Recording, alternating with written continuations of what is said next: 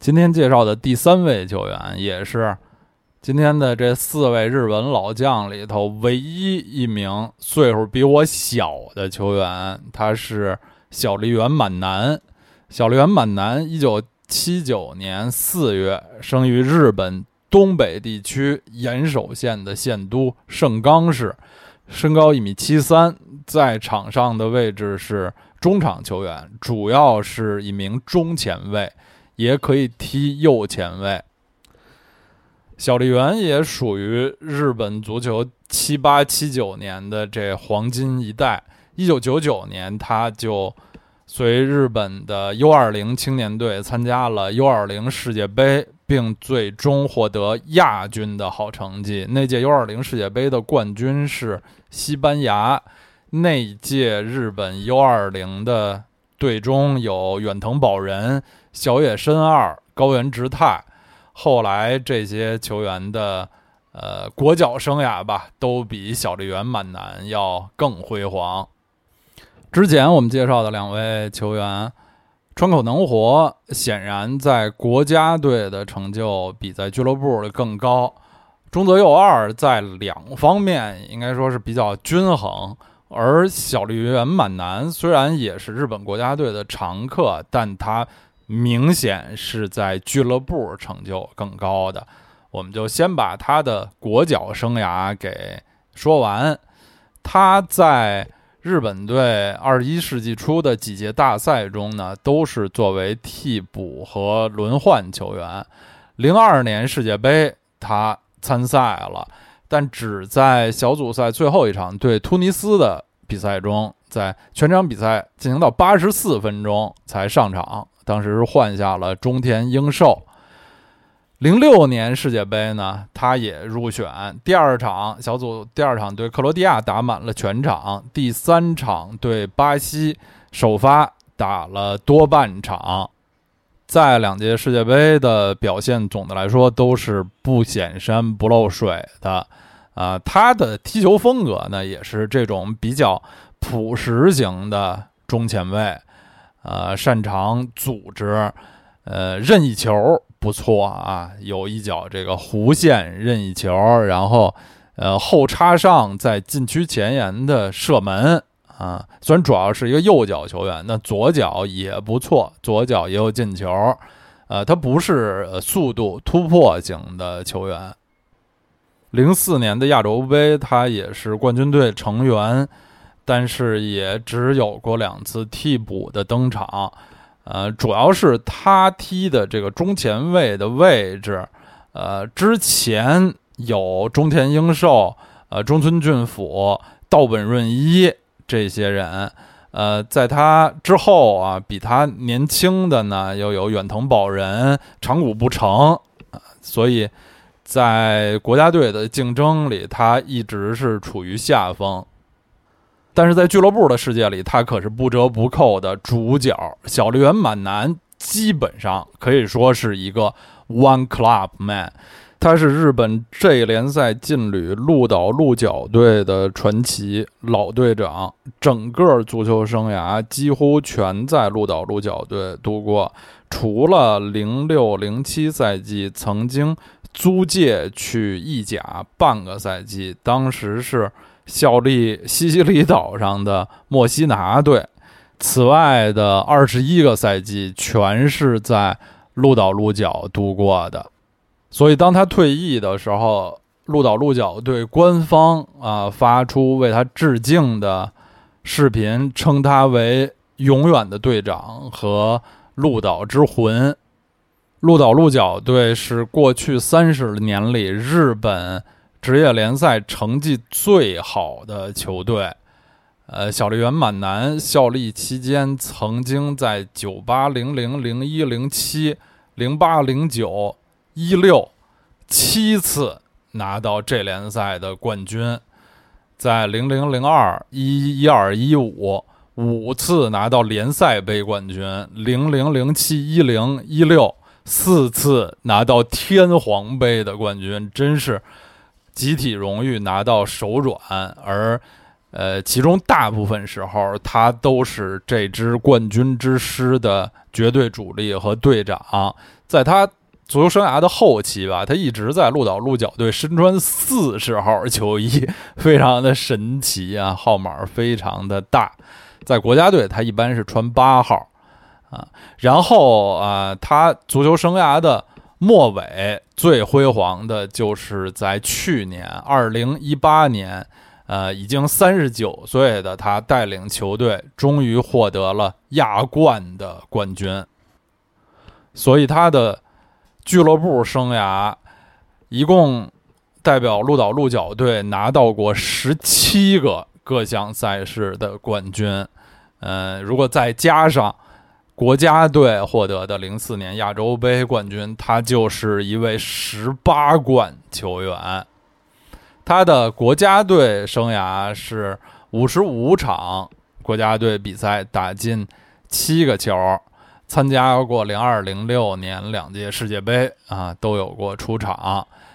在这联赛呢，他一共出场过五百二十五场，打进六十九个进球。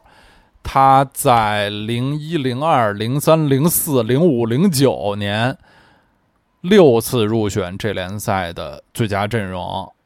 其中，零九年是他状态最好的一年，他是那年的这联赛最有价值球员和日本足球先生。小笠原满男效力一生的鹿岛鹿角队是位于日本呃东北地区茨城县的鹿岛市，其实是日本非常不起眼儿的一个地方，经济也不发达。这个城市也不大，是一个其实有点衰落的工业城市，但是他们有非常深厚的足球的基础。鹿岛鹿角队是这个城市甚至这个县啊的招牌一样的存在。小笠原满男长着一张方脸，方方正正啊，一撇小胡子，没什么发型可言，发型总是比。平头长一点儿，呃，在场上呢，呃，显得不紧不慢，但是指挥若定，非常有大将风度，一直是这支冠军之师的象征。前面其实说过啊，他并不是茨城县鹿岛人，他是比这儿要东北的多的岩手县人，但是在。鹿岛鹿角效力的二十一年里，他已经完全成为了鹿岛这个城市的象征了。今天介绍的最后一位球员，还是一名门将，就是川口能活一生的对手游崎正刚。尤其正刚，一九七六年四月生于日本的奈良县，是一个关西人。身高一米八七，也是日本足球非常难得的身材高大修长的门将。他是个大器早成的门将。一九九五年就在横滨飞翼获得了自己的第一份职业合同，十九岁就在这个顶级联赛打上了主力。其实啊，当时在横滨市的。另一支球队横滨水手队，川口能活也是在同一年，一九九五年打上的主力。这两个人啊，确实是一生的对手啊。尤其正刚只比川口能活小半岁。一九九八年，二十二岁的尤其正刚随队获得了自己的第一个俱乐部荣誉——当年的天皇杯冠军。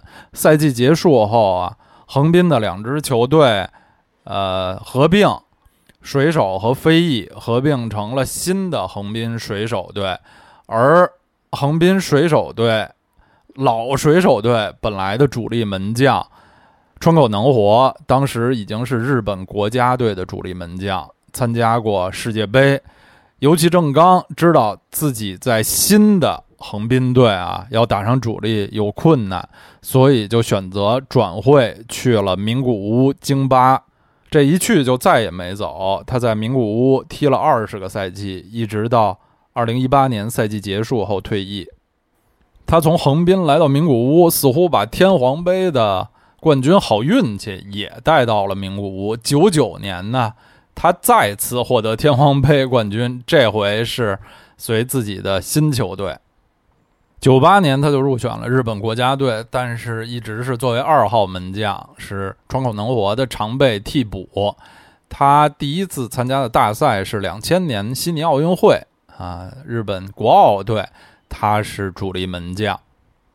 尤其正刚和川口能活在日本一号国门的这个位置上竞争了十几年，从日本国内媒体到球迷都对他们俩谁好谁差啊，有着各种各样的争论。总的说来呢，在竞技水平上，恐怕川口能活是要稍胜一筹。但是尤其正刚也有自己很突出的优势，就是他身材更高啊，更强壮。总体来说，风格更稳健。就是他可能不像川口能活那样有一些神乎其神的扑救和特别振奋士气的超水平发挥，但是他更稳健，犯错非常少，所以基本上就是。想要超水平发挥，选川口；想要不犯错，选尤其。其实，直到零二年韩日世界杯之前的零一年，还没有什么迹象表明游戏正刚能在次年的世界杯上抢班夺权。主力一直是川口，但是在零二年呢世界杯之前，这个情况发生了变化，因为。川口在俱乐部普斯茅斯队打不上主力，呃，主帅特鲁西埃就毅然把主力给了游戏正刚。在世界杯的四场比赛中，尤其正刚都是主力，表现，嗯，虽然说不上非常惊艳，但是是非常稳健，没有什么过失的。世界杯后呢，他也依然保留自己的。呃，一号门将的位置，零三年的联合会杯上，他还是日本队的主力门将。那届联合会杯，日本队小组没有出线啊，他们是赢了新西兰，但是输给了法国和哥伦比亚。但是就算是对法国和哥伦比亚的两场比赛呢，他们也分别只是一比二和零比一小负。尤其正刚作为门将的表现是非常令人放心的。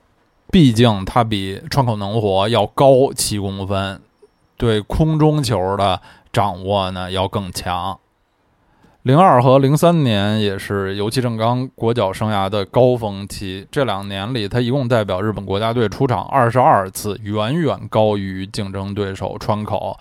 但是到了零四年的亚洲杯上，他又失去了。国门的位置在亚洲杯上，川口表现又非常的出色，当选那届亚洲杯的最佳门将啊！从此呢，尤其正刚就又得给川口打替补。此后的若干届大赛，他虽然届届参赛，但是都没有获得上场的机会，因为前面都有川口能活这座大山。直到零八零九年。就是一零世界杯这个周期的最后的两年啊，这两个人的这个竞争呢，又有些导向尤其正刚的趋势。因为那时候川口能活也是有一些伤，但是最终在一零年的南非世界杯上，呃，日本队选择了他们年轻的门将川岛永嗣，呃，从此呢。这个日本国门就进入了很漫长的川岛永嗣时代，川口对游骑这个呃永远的竞争也到此为止，尤其正刚的国脚生涯最终就停留在了二零一零年，在当年年底日本对危地马拉的一场友谊赛上啊，老门将游骑正刚第一次带上了。国家队的队长袖标，那也是他为日本国家队踢的最后一场比赛。应该说，他在这个国脚生涯的后期呢，上场机会是比川口能活要多不少的。因为川口能活在零八年之后就没有再为日本队出场过，而呃，尤其正刚是呃，零八年之后还为日本队打过二十多场比赛，最后在一零年告别的国家队。最终，他的国脚生涯停留在七十七场，啊，获得的荣誉当然就是只有零四年的亚洲杯冠军，但是自己其实没有出场。在俱乐部方面，他。二十年一直是忠心耿耿的为名古屋京巴队效力，因为京巴队不是很强的一支球队，呃，最惨的是一六赛季之后还降级，呃，但是在这个一七年的 J 二联赛中，啊，老门将尤其正刚不离不弃啊，用自己的优异的表现帮助球队打回了。当年就升回了这一联赛。他在京巴队效力期间，唯一一次获得联赛的荣誉就是二零一零年的呃这联赛冠军。他也是二零一零年这联赛的最有价值球员。所以当年啊是南非世界杯年，本来呃尤其正刚打主力的呼声还是很高的。那可能也是他最后一次，呃，为日本国家队出战大赛的好机会了。可惜最后是没有竞争过年轻人川岛永嗣。尤其正刚在九六、九八、零三、零八、一零和一一年六次啊，这中间横跨十五年。入选这联赛的最佳阵容，这个成绩其实是要比川口能活要好的。其实川口能活只在零六年入选过一次这联赛最佳阵容，这说起来也有点奇怪啊。去年的这联赛，呃，重新升级成功的。名古屋京巴队引进了澳大利亚的替补国门，也是曾经在德甲多特蒙德和斯图加特都效力过的朗格拉克啊，老门将尤其正刚就坐上了替补席。实际上，在2018年，他在各项赛事是没有出场的。2018年的12月2号啊，川口能活在。自己的这个退役仪式上啊，非常惊喜的看到另一位日本传奇门将，也是他一生的老对手游其正刚，捧着鲜花出现在了现场啊。游其正刚的出现也让现场气氛啊是达到了一个非常感人的高潮。这两名日本的传奇门将当时是热烈拥抱。呃，尤其正刚那时候说呀。说这个最后的时刻往往真的很残酷。我们作为彼此联赛中的对手，国家队里的队友，因为我更年轻，所以我一直在追逐他的脚步，与他的竞争真的成为了我的财富。从作为门将的第一刻开始，我就想为日本足球而奋斗。而川口能活说，尤其正刚对我来说是个特殊的球员，没有他，我就没有实力进入国家队。其实当时游戏正刚还没有表示退役，就在那之后不到一个月的时间，二零一九年的一月初，他也正式宣布退役了。前面我曾经说，呃，这两名日本门将在长时间里的竞争非常像，呃，德国对卡恩和莱曼的竞争，但是。呃，这两个竞争有一大区别啊，就是卡恩和莱曼都是性格相当的外向、霸气，甚至张狂的球员。在他们俩竞争的起码前半段啊，这两人的竞争是有非常大的敌意的啊。最后当然是零六世界杯后，呃，零六世界杯上啊，俩人有过那种。呃，惺惺相惜啊，互相击掌，卡恩给莱曼传小纸条的这种感人的场面。但是，一开始俩人的竞争其实是充满了敌意的。而川口能活和尤其正刚这十几年的竞争，其实两个人对对方都是充满了敬意的。呃，川口能活，我们前面说过是那种非常喜庆、开朗、人缘非常好、人人喜欢的球员，而尤其正刚呢，是一个比较低调内敛的球员。两个人都不是，嗯，很张扬霸气的性格，这可能也是典型的日本门将之间的非常礼貌的竞争吧。虽然最终。在国家队的竞争里，尤其郑刚是要略逊一筹，但确实像川口所说的，如果没有他身后尤其这十几年的追赶啊，他也很难，呃，最后达到这个竞技水平上的高度。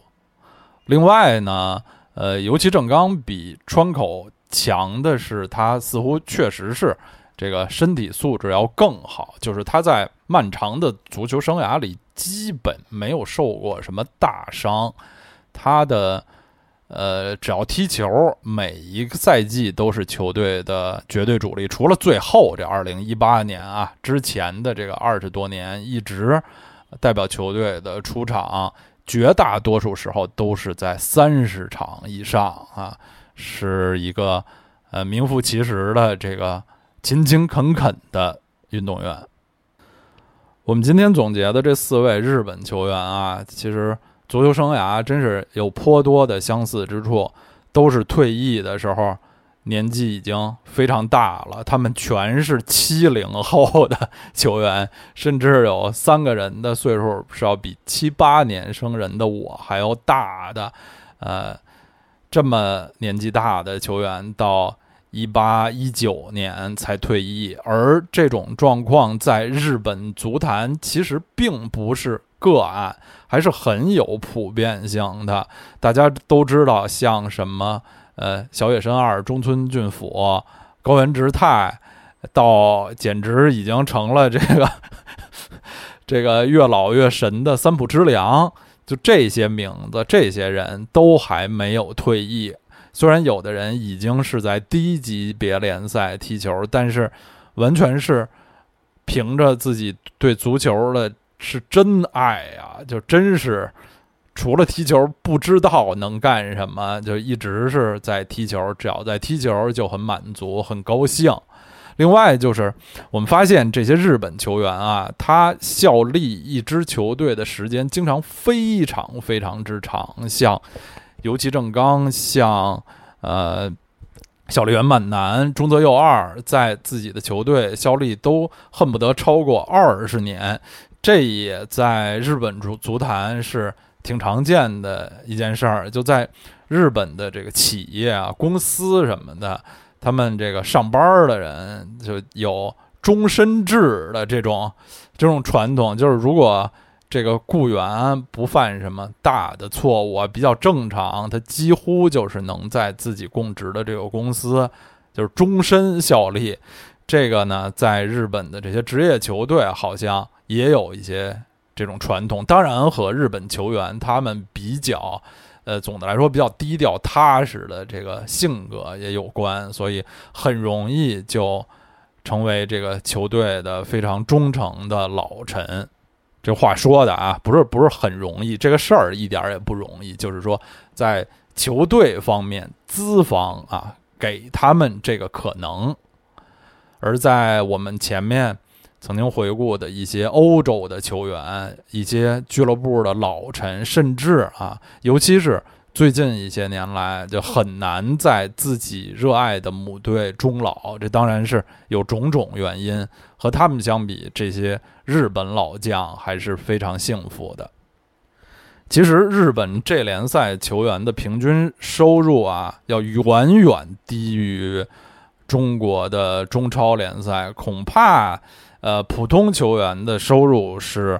呃，不是少一点一点半点，可能是三分之一的样子。但是，这联赛依然是一个发展非常健康、很富有生机的一个联赛。呃，世界上有一些优秀的大牌球员，在足球生涯的末期也是会首选去这联赛效力。像他们，呃，现在还有伊涅斯塔，呃，之前有像。托雷斯啊什么的这样的球员都会啊，现在当然还有波多尔斯基都选择去这联赛效力。这个联赛的竞技水平、整个的组织、呃球队的传统、球迷的传统，都有非常多值得我们中国球迷学习和羡慕的地方。好，今天的节目就到这里，我们下期再见。